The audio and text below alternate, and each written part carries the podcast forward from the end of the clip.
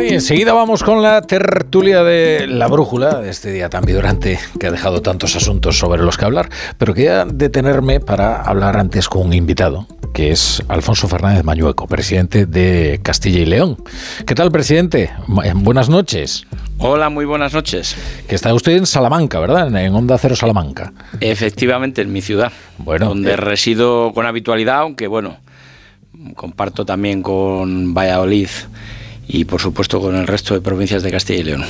Bueno, supongo que mañana estará en León, ¿no? Mañana voy a estar precisamente en León con el presidente nacional del partido, Alberto Núñez Feijóo. Claro, es que León el diario de León. Feijóo elige León para atacar el giro educativo del gobierno, un acto al que asistirán profesores y alumnos con un brillante perfil académico. Entiendo que Feijóo también lo elige eh, porque Castilla y León es, es un buen ejemplo de, una comunidad con buenos resultados en, en, PISA. Es algo poco frecuente en España y, y bueno, a usted eso entiendo que también le enorgullecerá, claro. Sí, así lo hemos entendido. Eh, el guiño del presidente Feijó, eh, sin perjuicio de que hay otras comunidades autónomas eh, que tienen muy buenos resultados, ¿no? Ah. Pero yo creo que el guiño a la comunidad autónoma de Castilla y León. Hay que recordar que siempre discutíamos algunas comunidades autónomas cuál era la número uno. Nosotros en Castilla y León decíamos que lo hacíamos aquí o en Galicia, pero es que este año en todos los ámbitos eh, que se analizaban, comprensión lectora, matemáticas, ciencias, Castilla y León ha quedado medalla de oro para entendernos, en primer lugar en las tres áreas. Por tanto, ahora sí que puedo decir sin ningún tipo de dudas, tenemos la mejor educación de España. Es más, si Castilla y León fuera un país, estaríamos entre los diez más importantes en el top 10 de la educación mundial.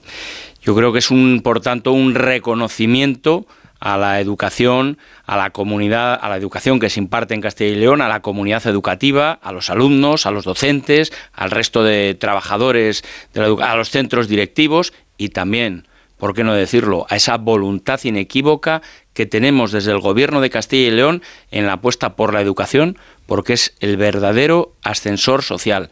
Es la mejor manera de que los chicos, las chicas, asciendan, progresen y hagan de su vida lo que consideren conveniente. Eh, pero ¿qué particularidad tiene, tiene eh, Castilla y León? Eh, es que quizás en lugar de ir a ver qué es lo que está ocurriendo o cómo lo hacen en Finlandia, quizás deberíamos fijarnos en, este ejemplo, si lo tenemos más cerca. Bueno, algún experto pedagogo, en pedagogía ha dicho eso, que no hay que ir a que no hay que ir a Finlandia, que hay que ir a Soria o a cualquier otra provincia de Castilla y León.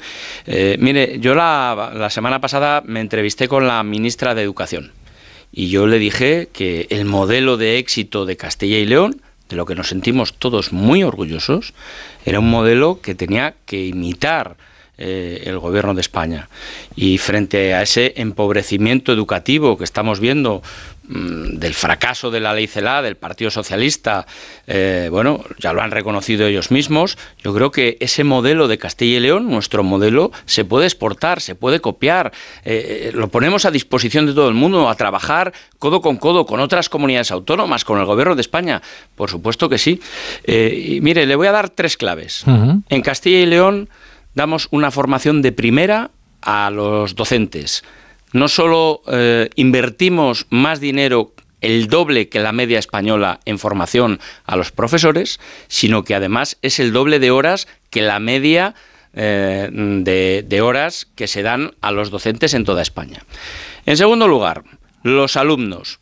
Estamos adaptando las circunstancias de cada alumno nos adaptamos a ellos y a aquellos que necesitan reforzar la educación en el ámbito de comprensión lectora, en el ámbito de las matemáticas, les ayudamos, les acompañamos. No miramos para otro lado, todo lo contrario, queremos que aprueben por su propio esfuerzo, mérito y capacidad. Y en tercer lugar también queremos eh, acompañar a las familias, porque sin duda el esfuerzo que hacen las familias es muy importante. En la Escuela de Familias del último curso han sido más de 15.000 familias las que han podido aprender, comprender qué es lo que hacen sus, sus hijos, sus hijas en cada una de las aulas. Yo creo que son algunas de las recetas. Esto daría para estar hablando horas y horas. Pero, yo querría destacar esto. Eh, entonces entiendo que le parece bien eh, la inversión del gobierno de estos 500 millones que han anunciado para eh, un refuerzo de las matemáticas y de la comprensión lectora. podrá ser suficiente o insuficiente, pero al menos va en la buena dirección, ¿no? Bueno, yo creo que es el reconocimiento palmario del fracaso de la ley CELA. dijimos que esa ley no era buena, esa ley apostaba por el empobrecimiento educativo, lo hemos comprobado en el informe PISA, así ha sido, y llega tarde. Pero yo destacaría otra cuestión. Es que estuve la semana pasada con la ministra de Educación, nada me dijo de eso. Hombre, creo que si se quiere hmm. impulsar un sistema educativo, mejorar el sistema educativo en nuestro país, se tiene que hacer de la mano de las comunidades autónomas. Eh, si, los, si el informe PISA, que estamos hablando de un proceso que tarda prácticamente año y medio, dos años, eh, y en ese proceso tan riguroso Castilla y León hemos estado los primeros, parece razonable que se hable con nosotros, que se dialogue con nosotros, que se acuerde con nosotros, no solo con nosotros, con todas las comunidades educativas. Yo creo que eso es lo razonable. Cuando se habla de la cogobernanza, que se puso de moda este término cuando la pandemia. Pues la cogobernanza es hablar con las comunidades autónomas, no hacer anuncios electorales en pleno eh, proceso eh, de campaña electoral. Ya sabe usted que, hmm. Bueno, sabe perfectamente, hmm. eh, porque estamos ahora en periodo electoral en, en las, por las elecciones en Galicia, ¿sí? Entonces, bueno, más allá, ahora vamos a ver cómo se concreta estos anuncios. Pero usted ha visto a la ministra de Educación, eh, a Pilar Alegría, receptiva, eh, bueno, queriendo conocer el caso. Es que eh, en un primer momento, al conocer el informe PISA, el discurso fue de un triunfalismo algo desconcertante por parte del Ministerio de Educación. no sé si con estas correcciones que está haciendo, que efectivamente es la asunción de un fracaso de un modelo educativo, pues la ministra se muestra más receptiva a los ejemplos como el que puede suponer Castilla y León. Mire, es que mm, el gobierno de España tiene que ser más sensible a las comunidades autónomas y, la gobernanza tiene que ser precisamente diálogo, lealtad institucional, exigencia por ambas partes y sobre todo no, no intentar hacer trampas en este ámbito.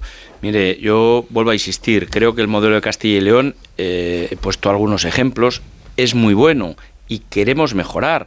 De hecho, yo he dado instrucciones a la consejera eh, de Educación, que, es, eh, que lidera un equipo muy importante en la consejería, de que tenemos que ser capaces de hacer hincapié en aquellas cuestiones que consideramos fundamentales. La comprensión lectora, todos los alumnos tienen que hacer un esfuerzo de leer, de debatir, de escribir, de caligrafía, de, ortografía. Eh, bueno, pues eh, se está haciendo un repaso con todas las direcciones provinciales de educación y con todas las direcciones de los colegios para que se cumpla con este plan de comprensión lectora que me parece fundamental. La comprensión lectora es la clave, la esencia para poder entender las ciencias o las matemáticas. Si no comprendes lo que lees, difícilmente vas a poder desarrollar tu vida eh, en los ámbitos que quieras. ¿no? Y yo eso se lo he trasladado a la ministra y, quiero que la ministra, más allá de una conversación en una mañana, eh, quiero, creo que es importante que haya reuniones de trabajo eh, y convoque pues a todas las comunidades autónomas para profundizar en esta línea. Castilla y León ya había regulado, ¿verdad?, el uso de los móviles en las aulas. Pues sí, me parece que fue por el año 2007.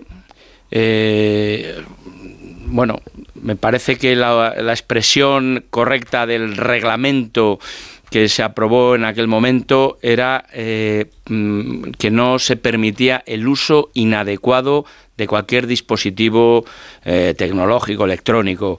Luego, lógicamente, los reglamentos de cada centro educativo tienen que concretar. Pero mi postura cuál es? Hmm. Solo se puede utilizar para uso pedagógico, para uso docente y cuando lo autorice el profesor en clase. Es decir, cuando un eh, chaval entra por la puerta del centro educativo hasta que sale, salvo que se le permita, salvo que se le autorice eh, eh, por parte del profesor en clase y para uso educativo, entiendo que no debe utilizarse en ningún tipo de dispositivo electrónico. Eh, el material eh, electrónico tiene que ser un complemento, nunca una sustitución. Nosotros entendemos cuáles son nuestras raíces, pero queremos utilizar las nuevas tecnologías como complemento, no como sustitución. Igual que queremos formar a nuestros docentes con los procedimientos pedagógicos más avanzados que hay en el mundo. Estamos estudiando las distintas maneras de que puedan enseñar eh, en primaria las matemáticas, que es uno de los problemas, de las dificultades, de aquellas cuestiones que nos cuestan más. Bueno, pues el poder explicar a los docentes, el dar esa formación necesaria para que expliquen de manera más entretenida eh, las matemáticas o todas las asignaturas. Yo creo que eh, los centros educativos, las escuelas, los colegios, los institutos mm, tienen que ser eficaces pero también tienen que ser entretenidos. Yo creo que eso es tarea de todos eh, y desde luego en eso estamos empeñados desde el gobierno de Castilla y León. Mm. Eh, le voy a preguntar, bueno, parece que esa va a ser la dirección, que, hay un cierto acuerdo en que hay que restringir el uso de los móviles salvo en, cuando esté justificado y además ordenado por los, por los profesores. Si usted tuviera la posibilidad de elaborar una ley de educación, esto ya casi provoca embarazo, teniendo en cuenta la sopa de siglas ¿no? que hemos tenido en España leyes de educación sucesivas. ¿no? Pero ¿usted qué, qué materias consideraría urgentes para incluir en esa ley de educación? Bueno, más allá de las materias, yo creo que hay una materia fundamental, ¿no? Yo creo que la gente tiene que saber y conocer en profundidad cuál es nuestra historia, eh, cuál es nuestra literatura, cuál es la Constitución de 1978. Me parece fundamental y en eso hemos hecho hincapié dentro de la capacidad que tiene eh, la Junta de Castilla y León. Pero no disculpe, que o sea, no, me refiero exactamente a las asignaturas, ¿no? sino que me refiero a alguna medida que usted considere que eh, habría que eh, implantarse a nivel nacional y que en las leyes de educación pues no se está contemplando. Bueno, yo creo que lo he dicho, eh, plan de lectura me parece fundamental, me parece imprescindible. La comprensión lectora, el leer con habitualidad, el debatir con otros compañeros, el ser conscientes de qué es lo que se ha leído, el saber escribir también, eh, el hacer eh, ejercicios de caligrafía y de ortografía. Eh, y luego, por supuesto, me parece algo también especialmente relevante el refuerzo educativo. Nosotros lo llamamos programa de éxito educativo aquellos alumnos que por unas circunstancias o por otras, las que sean, van un poco más retrasados, tenemos que ayudarles, tenemos que acompañarles, les vamos a poner profesores en idioma, en matemáticas, en cualquier otra cuestión. Y le voy a decir más, el entorno de las aulas tiene que ser seguro. Y eso también lo decía el informe PISA.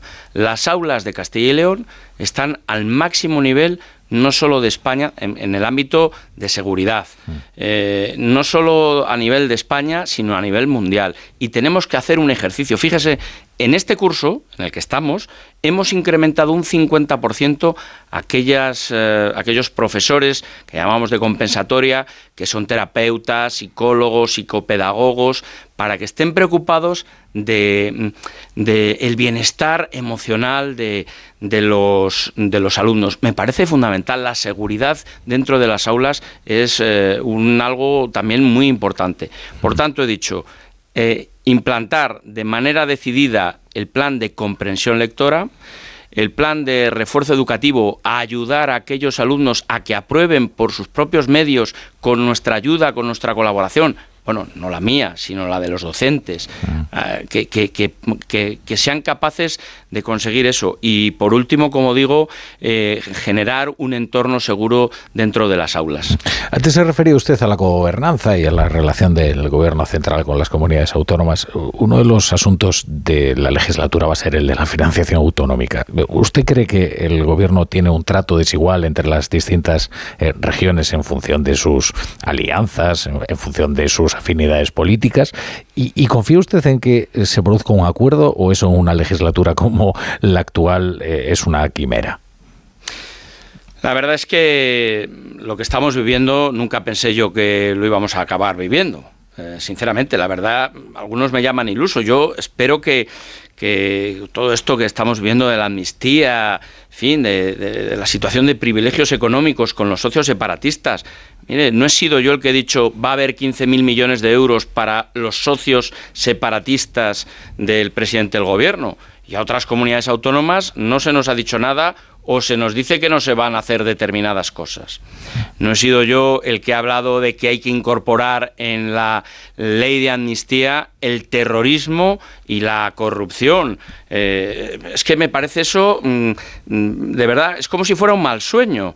Eh, yo por eso el próximo eh, domingo me voy a manifestar a las 12 de la mañana en la Plaza de España de Madrid junto con el presidente Feijó, porque me parece que todo esto es un mal sueño. Hmm. Claro que hay privilegios personales para los socios y también para determinadas eh, formaciones políticas para que malgasten eh, y derrochen en sus territorios estas cantidades económicas. Me parece un despropósito absoluto y como digo, espero que sea simplemente un mal sueño.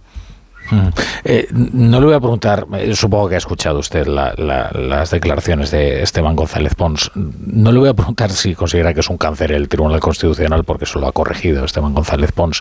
Pero usted considera que es un tribunal de parte y por tanto que el Partido Popular no debería recurrir eh, las leyes que considere, por ejemplo, esta de amnistía al Constitucional. Mire, eh, no las he oído exactamente, si he visto su rectificación y por tanto yo me remito a la rectificación. Lo que sí puedo decir es que nosotros vamos a utilizar todos los mecanismos a nuestro alcance. Se llame Poder Judicial, Tribunales de Justicia, se llame Tribunal Constitucional. Eh, bien sea tribunales de justicia, Tribunal Supremo, Audiencia Nacional o otros órganos. Nosotros vamos a recurrir a los tribunales de justicia y también, si es necesario, acudiremos al Tribunal Constitucional. Hmm. Eh, el 10 de, febrero va a tener los Goya allí en Valladolid, ¿verdad? Sí, sí, es el 10. Eh, Efectivamente. ¿Esto que supone para la ciudad? Eh, antes me decía, es mi, es mi ciudad, Valladolid. Eh, bueno, esto entiendo que también supondrá una dinamización de la economía, ¿no? Bueno, mi ciudad es Salamanca, la que ah, no, no, es verdad. Es la ciudad de mi madre. La, eso es Valladolid es la ciudad de mi madre. Entre Valladolid y, Salamanca. Sí, sí, Salamanca, sí, sí, sí. sí. Mire, yo creo que va a ser muy importante para la ciudad. Yo creo que es un acto de protagonismo eh, para la ciudad de Valladolid y desde luego la filosofía es que esto sea también un acto de proyección, no solo de Valladolid, sino de toda Castilla y León.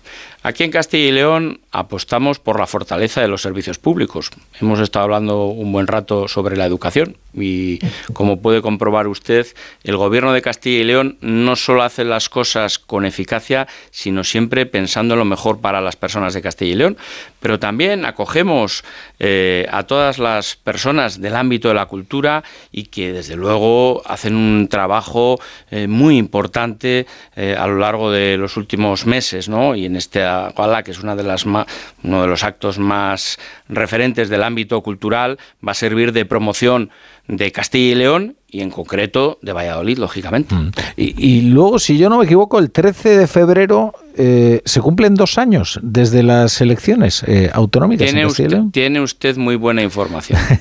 ¿Y, qué, qué, balance hace de estos dos años? Bueno, eh, aprovechamos, en fin, yo suelo aprovechar las fechas más cuando se forma el gobierno, que fue en el mes de abril, pero yo le voy a decir con con brevedad, pero también apostamos por una economía que cree empleo.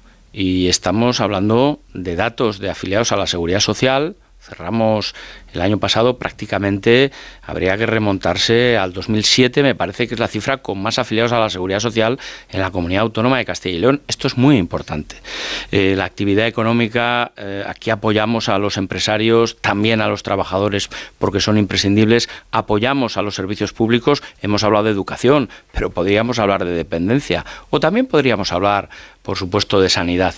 Y, creo también que es muy importante eh, la apuesta que hacemos por el medio rural. En Castilla y León, donde hay 2.248 ayuntamientos, porque municipios, localidades, hay muchas más, 2.248 eh, ayuntamientos con alcaldes y alcaldesas, tenemos que tener siempre muy presente el mundo territorial y, también es una de las preocupaciones en las que nos estamos esforzando. Esforzarnos también de cuidar a quienes nos alimentan, los agricultores y los ganaderos. Tenemos un sector primario de primera división. Tenemos una industria agroalimentaria de las más potentes de España. Tenemos un sector industrial somos la comunidad autónoma número uno en automoción, lideramos las exportaciones, también en el crecimiento de la producción industrial. Por poner tan solo algunos ejemplos, yo creo que mm, el balance yo he dado datos y ya que el balance pues lo hagan ustedes los periodistas y también las personas de Castilla y León. Bueno, es verdad que entre febrero que, fueron las elecciones y, abril eh, hubo unas negociaciones para formar gobierno que entiendo que además tuvieron su complicación. Eh, fíjese, hace un año decíamos aquello de en Castilla y León se tambalea el acuerdo de gobierno, estábamos hablando de aquellos protocolos, ¿se acuerda? De, del latido fetal, etcétera, y había quien especulaba incluso con elecciones anticipadas. ¿Qué, qué tal es la relación actual con, su socio? Pues mire, de profesionalidad, yo lo que puedo decir es que el gobierno está eh, pues eh, haciendo lo que se nos exige, que es precisamente gobernar. Eh, y nuestros hechos nos avalan. Y le voy a decir más. Mire, el año pasado, ya con más de un año de, de gobierno en Castilla y León, eh, hubo elecciones municipales y hubo un respaldo claro al gobierno de Castilla y León. Y alguien podrá decir que, bueno, la influencia también de las personas que se presentaban, pero es que unas semanas después hubo elecciones generales y también hubo un respaldo por parte de las personas de Castilla y León a ese gobierno. Es decir, yo he demostrado con hechos, con datos ciertos, eh, he explicado qué es lo que estamos haciendo desde el gobierno de Castilla y León, pero también ahí eh, las personas de Castilla y León han respaldado esa labor de, gobierno. Mm, si me permite, no puedo dejar de olvidarme en estos momentos más que nunca de quien ha mm, acompañado y liderado el partido, Alberto Núñez Fijó, en estos mm, dos años de gobierno, que también, eh, pues eh, yo quiero decir que su consejo y, su compañía la he sentido siempre y más en estos dos últimos años. Es verdad, es verdad que el gobierno ya cuando se cuando, usted fue fue investido eh, ya estaba Alberto Núñez Fijo en la presidencia del Partido Popular. Eh, ¿Cómo pasa el tiempo? Eh? También es verdad. Alfonso Fernández Mañueco, presidente de Castilla y León. Muchas gracias por estar hoy hoy en la brújula. Ha sido un placer, muchísimas gracias, bien hallado aquí. Y desde Salamanca, que es eh, su ciudad. Exactamente. En fin, porque le corresponde, ¿no? Como presidente de la comunidad. Muchas gracias, presidente. Adiós.